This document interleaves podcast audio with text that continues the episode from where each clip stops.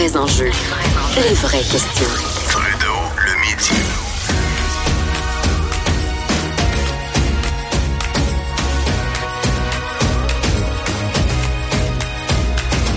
Cube Radio. Je, je, je, je reviendrai pas là-dessus, juste vous dire qu'en nouvelle de la dernière heure, la TVA Nouvelle, le journal qui ont sorti euh, une nouvelle à l'effet que la, la, la, jeune fille de 7 ans, euh, la veille de son décès, aurait tenté de, de fuir la résidence en pleine nuit. Ce serait présenté chez des, des parents.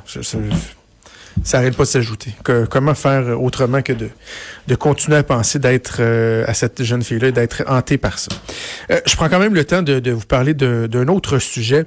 Euh, revenons sur les inondations un peu. Je trouve que c'est important de le faire parce que hier, il y a des, informations fort pertinentes qui ont été dévoilées à l'effet qu'il y a des, des rapports qui, ont, qui avaient été faits dans, dans l'histoire, dans le temps, dans le passé, sur cette fameuse digue euh, à Sainte-Marthe-sur-le-Lac, notamment en 2008, un rapport qui disait il faut intervenir et ce de manière urgente parce que sinon les conséquences pourraient être catastrophiques.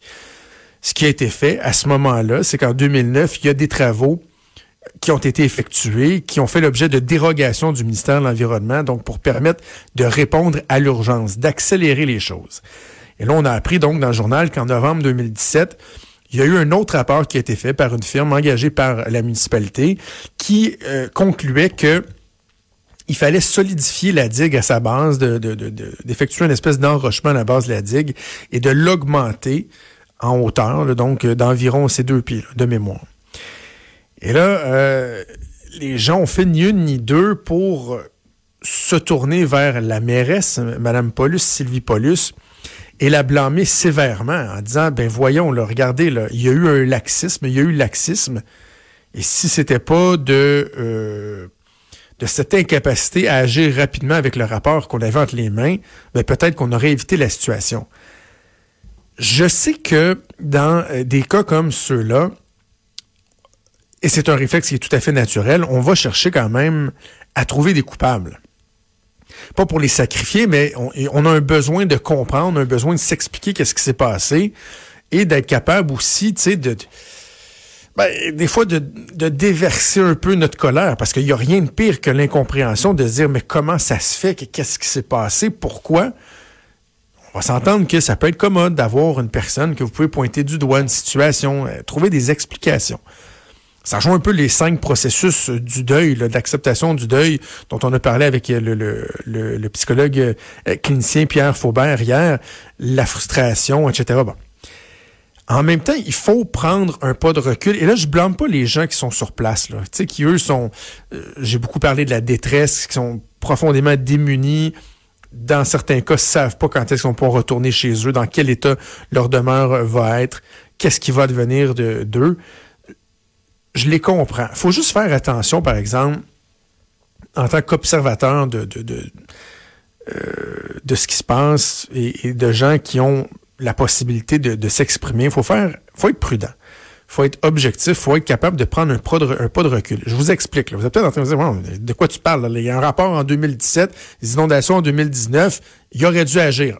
Premièrement, le rapport en question, celui de 2017, à moins d'avis contraires, là, parce que j'ai pas eu l'occasion de le lire couvert à couvert, là, lui faisait pas état d'une urgence d'agir.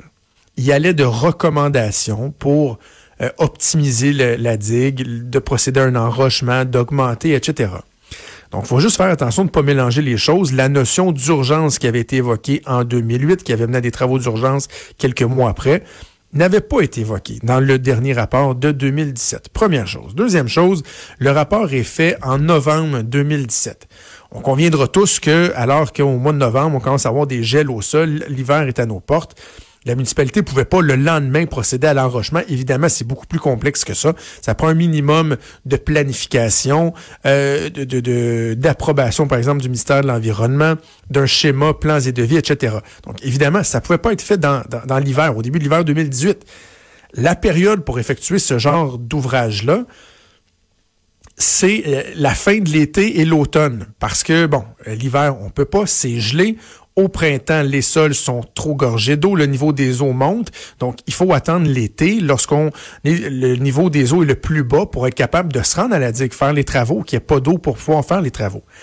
Pour effectuer des travaux à l'automne 2018, il aurait fallu que rapidement, là, quelques mois, à quelque part entre novembre 2017 et disons, sais, février 2018, tout de suite la municipalité soit prête à déposer auprès du ministère de l'Environnement, que les plans et devis soient rédigés et qu'on puisse agir rapidement pour à l'été 2018. Donc, il y, a, euh, il y a quelques mois de ça.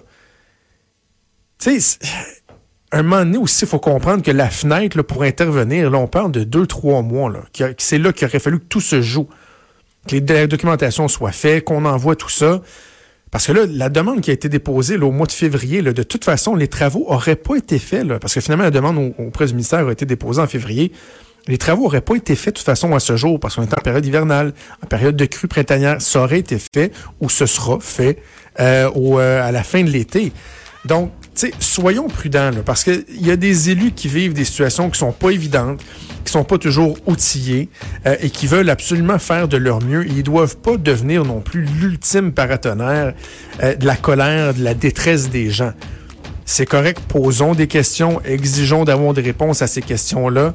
C'est normal de le faire, mais soyons quand même juste prudents dans notre façon euh, d'adresser euh, ces situations-là parce que euh, oui, on pense aux humains qui sont touchés par la crise. Évidemment, au premier chef, c'est à eux qu'on pense, mais il y a aussi des gens qui les représentent, qui sont là, qui ont été élus démocratiquement et qui font face à la tempête. Et il faut juste être prudent de ne pas pointer du doigt trop rapidement. Déjà tout pour nous, c'est Antoine Robitaille qui s'en vient avec ses collègues pour Là-haut sur la colline.